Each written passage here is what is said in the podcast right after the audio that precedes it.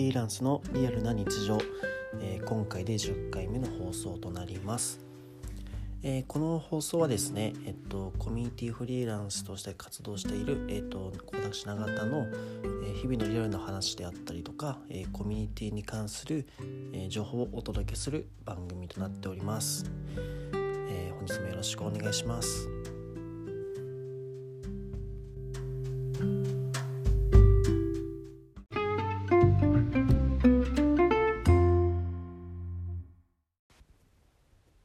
はい、えっと、今回はですね、えー、コミュニティにおける、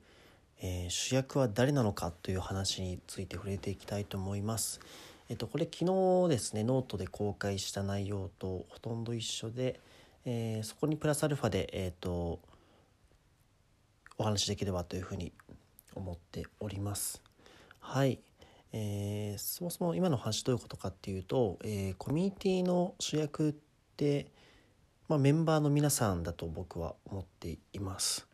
えー、ただその難しいのはコミュニティの話になってくると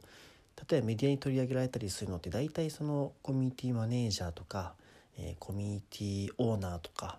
そういった方々だと思うんですね。でそういう方ばかりスポットライト当たってしまうせいなのか本当にごくまれに、えー、運営側が主役だと思っている方がいらっしゃいます。えー、それは絶対してはいけない勘違いだと思ってまして、えー、何でしょうだからそうなってしまうといわゆる独裁国家みたいな、えー、上上なんか本来フラットであるはずなのに自然とヒエラルキーが生まれてしまうみたいな構造がなってしまうと思うんですね。えー、コミュニティにおいてそれってかなり危険だと思うので、えー、てか僕がもしそのそういう人がマネージャーとかやっているコミュニティに属していたとしたらちょっと絶対っていうかついていきたくないなと思ってしまいます。えー、そうじゃなくてそれでやっぱり自分がどうしたいのかとかをやっぱかん主体に考えがちな人だと思うんですけど、まあ、それももちろん大事なんですがやはりやっぱメンバーがどう考えてるのかとかどうしたいのかってことをしっかり見ていく必要が、えー、マネージャーとしてはあるんじゃないのかなというふうには思ってるんですね。で、えー、この人は主役の話なんですけどじゃあも主役は、えー、メンバーですよという前提のもとじゃあマネージャーとしてどういう役割を持っていけばいいのかなっていう話なんですけど、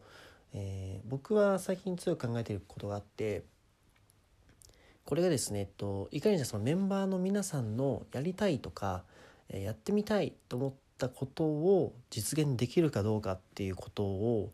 えー、考えています。えー、ただですねこの例えばその、えー、とあるメンバーさんのやりたいがあって、えー、そこに対してマンツーマンで話していくとか、えー、しっかり面倒を見ていくってことをすれば確かに形にはなっていくかもしれないんですけど、えーと、継続性もないですし、えー、メンバー全体に平等に接することがすごい難しくなってきてしまうので、えー、それは避けたいなと思ってるんですね。そうじゃなくて、えっと、ちょっと環境を見ていくとか、えっと、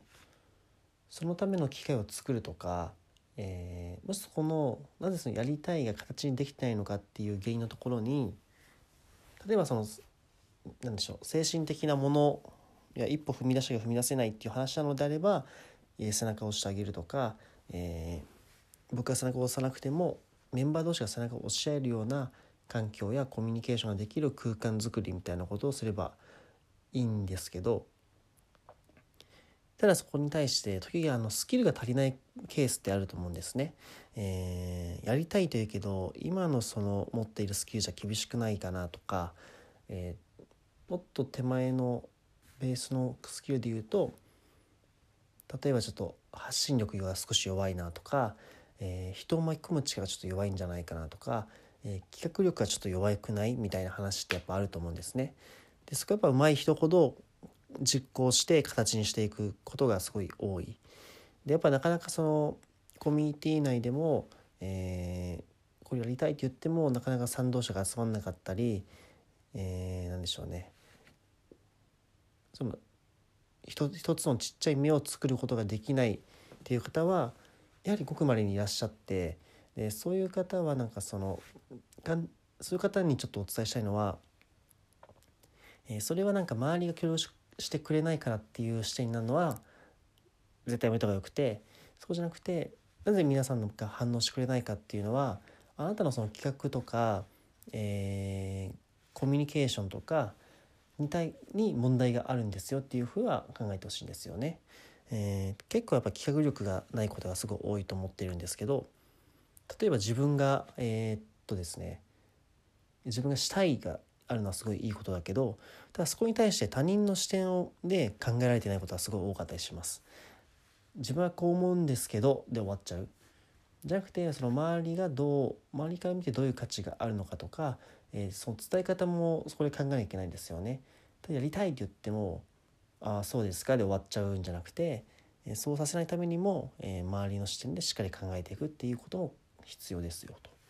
いうようなですねことを学べる機会とか作るみたいなことは今後していければいいなと思っていて、えー、それも一つコミュニティマネージャーの役割なんじゃないかなと思ってます。何よりはですね、えっと、そういったことをベースにも、えーまあ、メンバー同士のですね助け合いの文化っていういかに作れるかみたいなことがすごい大事だと思っていて、えー、分かっている和製サロンでいうとみこしを担ぎ合うみたいなところの文化はあるとすごい一つ一つの実現形になれる確率としては高まるんじゃないかなというふうには思っております。はいでまあこういったさこういったさじゃないな、えっと、こういった、えー、メンバーの自己実現みたいなところに目を向けていくって話は僕はたびたびしているんですけど、まあ、そういう時に、えー、いただく質問としては、まあ、自己実現が終わった後にそのメンバーを離れていくんじゃないんですかっていう話ですね。えー要は卒業みたいなアイドルでいう卒業みたいなことが起こるんじゃないんですかみたいなことを聞かれるんですけど僕の経験上それは起こらないと思っています。100%とは言い切れないんですけどほとんど起こんない、えー、どういうことかっていうと例えばその何でしょうね。人ってその心理的な、えー、心理学にもあるらしいんですけど受けたギブはしっかりギブで返していきたいくなるというえー、性質を持っているらしくて、まあ、その自己実現その場でできたっていうことに対してそのコミュニティに対して何かしらの恩を感じることが多いと思います。でその感じた恩をしっかり自分もコミュニティに対して還元したいっていうふうな思考になって、え結果として、えーと、他の人のやりたいをサポートしていくっていうことにつながっていくと思うんですよね。僕もですね、えっと、実際和製サロンでがきっかけで、えー、今フリーランスとして独立することになったんですけど、まあ、ぱそれもすごい僕の中では一つの自己実現であって、えー、めちゃめちゃその和製さんに対しての感謝の気持ちが半端なかったですね。まあ、今も半端ないんですけど当時は特にも爆発したような、えー、ほど愛を持ってました。えー、本当にこの和製サロンがなかったら今の自分はないと言っても過言ではないほどその和製サロンって空間が大好きによりなったんですよね。でそこからもっともっと周りの、えー、サポートをしていこうっていう気持ちが自然となっていて、まあ、そういった流れを僕自身も経験をしているので、えー、きっとそうなんだろう卒業みたいな方に行くんではなくてむしろアイデンティティが高まって、えー、コミュニティに貢献していく人が増えるんじゃないかっていうのは、えー、あると思っております。はい、っていうのがですね、えっと、メンバーがあくまでメンバーが主役だよっていう思考がすごい大事だよって話と、えー、それを基づいて、えー、コミュニティマネジャーやる役割は、えー、自己実現をサポートすることじゃないでしょうかっていう提言です。で次はですね自己実現、えー、メンバーを主役する主役にするということを、えー、細かい施策に落とし込んだ時にどういうことかっていうことを、えー、話していきたいと思ってます。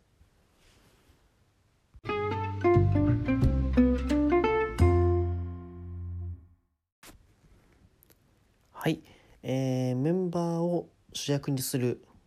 まあ主役はメンバーですよねみたいな話だったんですけどただそのそれって僕運営側のスタンスとしては大事ですよって話なんですが、えー、メンバー自身がそれを感じる瞬間も作っていく必要があると思います。えー、自分が今ここにいていいんだよって肯定していることにもつながるし、えー、ちょっとそのコミュニティ内での活動に前向きに、え自信を持って取り組めるようになるっっていうのが一つ効果があると思うので今回はそこについて、えー、細かい施策をお話しできればと思ってます。はいじゃあメンバーがじゃあ日頃ですね人が自分はこの瞬間主役だと思える瞬間っていつなのかっていうことを考えていきたいと思うんですけど一番手軽なことはですねやっぱ話すことだと思うんですよね。その話してる間って人ってその話した人に対して注目をしてその人の話をしっかり聞いて、えー、その後にコミュニケーションコミュニケーションを取っていくことになると思うんですけど話してる間はもうみんなが自分を見てるわけですよ。でそういうただ話すっていうことだけでも人ってやっぱ主役になれているんですね。で逆に話さないと、えーまあ、そこに自分を置けないっていうか、えー、とある、えー、会社のミーティングとかではですねチェックインっていうことをやるとこがあってそこはですね、えっと、今日の気分とかを話していくんで近況をポロって話すんですけどただそういう、えっと、雑談に近い話でもただ話すだけで自分はそこに参加しているっていう意識を持つことができるっていう効果があるとのことだったんですね。まあ、そういう子も一緒だと思っていて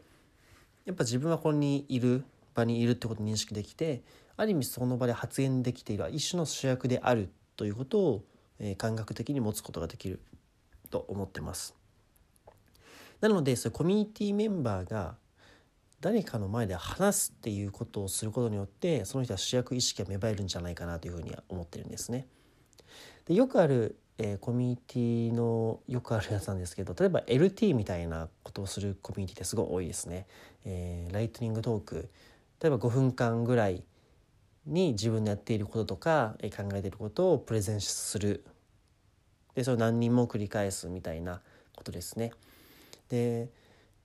なぜ彼らはこういうことをたくさんやってるかっていうとやはりその LT をその5分間だけでも人前でしっかり話すことによってあその人は圧倒的になんか主役なんですよ。えー、本当にセミナーのゲストとか講師みたいなポジションに、えー、自然と立てるそれも、えー、コミュニティメンバーだから安心感を持って臨むことができる勇気を持ってその一歩を踏み出すことができるっていうのが、えー、LT イベントのいいところじゃなんじゃないかなとは思っていてそういった話すだけでもその場を場さえ作ってあげれば主役になることができるんですよね。でそうすることによって、えっと、例えばその LT 大会終わった後とかはもっとその彼らは、えなんだろうその活動に対してもっと前向きに取り組んでいこうっていう気分にもなれるし、えー、おそらくそのコミュニティメンバーに対してもかなりその積極的なコミュニケーションの数が増えるんじゃないかなと思っているんですね。でもちろんその人が中心であるって考え方は怖いですけどただ自分はここにいていいんだっていう肯定の感覚を持つことができるのでそこに対してはポジティブに、えー、進むことができるんじゃないかなというふうに思っております。はいでですねえっとじゃあその他に何どういうことがあるのかとかだと例えばその何でしょうね。うん例えば細かい発信とかで言うと、えー、その人の紹介の記事を書いてあげるとか、えー、ツイートだけでもいいと思うんですけどその人のメンバー紹介のツイート140字でしていくとか、えー、その〇〇さんっていうことをしっかり言ってあげることが大事なのかなと思うんですね。でやっぱそういうのがあるとあ私はこのメンバーの一員なんだ、えー、ある意味、えー、メンバーそのコミュニティ内におけるその瞬間だけでも主役になれたなっていう感覚を持つことができると思います。はい、でやっぱそのその人の固有名詞をしっかり呼んであげるでその固有名詞をコミュニティ内に出してあげるっていうことは結構大事だなと思っていてそうすることによってえっと何でしょうねうんなんかそ自分自身はここにいてまあ何回も繰り返したけどここにいていいとか、えー、ポジティブな気持ちにつながっていくんじゃないかなと思います。実際に僕らがやってる一つのあれ策としてはえー、和製サロンではですね、えっと、オシロという、えー、コミュニティサービスプラットフォームを使わせてもらっているんですがその中ですね、えっと、バナーみたいなのがあるんですよ。えー、コミュニティ内にバナーがあってでそこで何文字だっけな140か170文字ぐらいしか打てないバナーがあるんですけど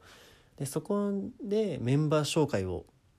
やっています本当にその人をサクッと一言二言で紹介をしていて、えー、その画面上ではもうその人の固有名詞がバンって上がってるわけですね。であれもなんかすごい皆さんがまだどう思ってるかちゃんと確かめてはないんですけど僕らとしてはそういうその人の主役になれる瞬間でもあるし、えー、他のメンバーがその人を知るきっかけにもなるので、まあ、そういった細かいところにも、えー、目を向けてはいます。はい、っていう感じですね、えっと、コミュニティメンバーを主役にするっていうのも一つのコミュニティマネージャーの役割になると思っていて例えばそのえー、なんでしょう何て言うんだろうな熱量高い人を増やしたいみたいなことってよく相談があったりはするんですけどそれをしたいのなのであればまさに今日話したような内容は、えー、参考になるんじゃないかなと思ってます。はい、ただこれはですね、えっと、一人をやりすぎるとちょっと、えー、不平不満が生まれたりする可能性はあるのでしっかり平等に見つつも、え特にその活動していて評価されるべきなことは評価してあげるっていう考え方が望ましいかなと思います。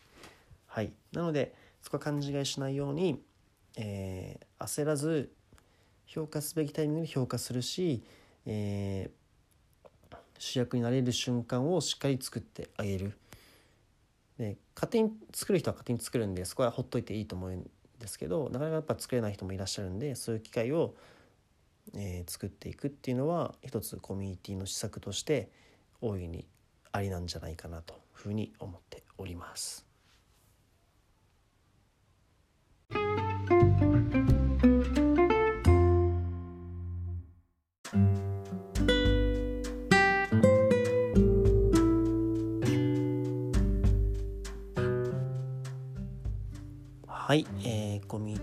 ランスのリアルな日常、えー、いかがでしたでしょうか？今回ですねコミュニティの主役は誰か、えー、メンバーを主役する主役にするための施策はどういうことなのかっていうお話を見てきました。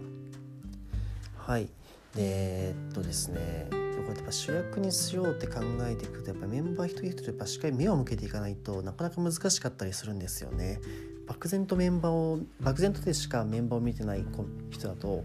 なかなかこの施策って思いつかないでしっかり一人一人を目を向けてあこの人はこういういいところがあるなとかこういうことに打ち込んでいるんだなってことを理解するところからがおそらくスタートになるんじゃないかなと思っています。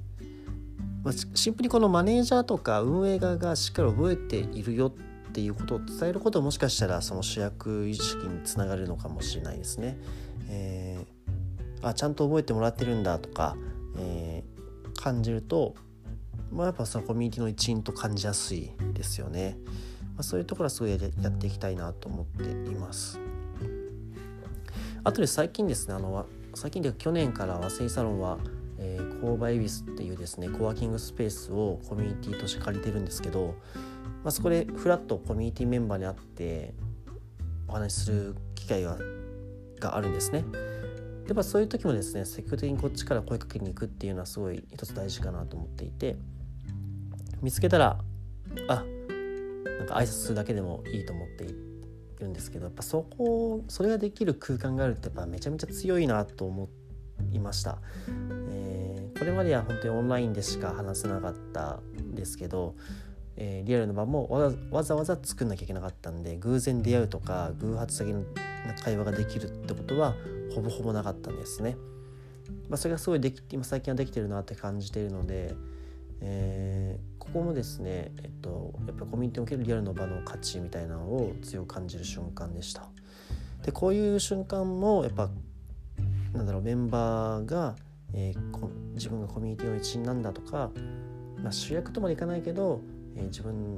の存在を肯定される瞬間ではあると思うので、えー、そういう機会をどんどんまた増やしていきたいなと思っていますまたこの辺りそのリアルの場の話とかはまた後日、えー、していければいいかなと思っておりますはいえー、本日も聞いていただきありがとうございました。あ、そうだそうだ。えっと、あと、いつものあれなんですけど、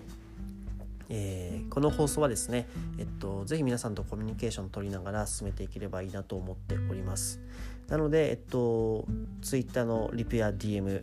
もしくは、えっと、このアカウントのプロフィールに載せている質問箱にですね、えー、ぜひとも皆さんの、えー、要望とかお声を聞かせてもらえればいいなと思っております。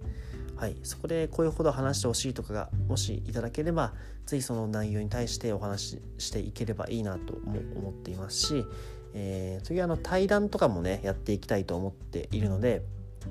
是非対談したいとかそういうリクエストもお待ちしておりますので是非是非、え、ご連絡をお待ちしております。はい、ではこの放送ありがとうございました。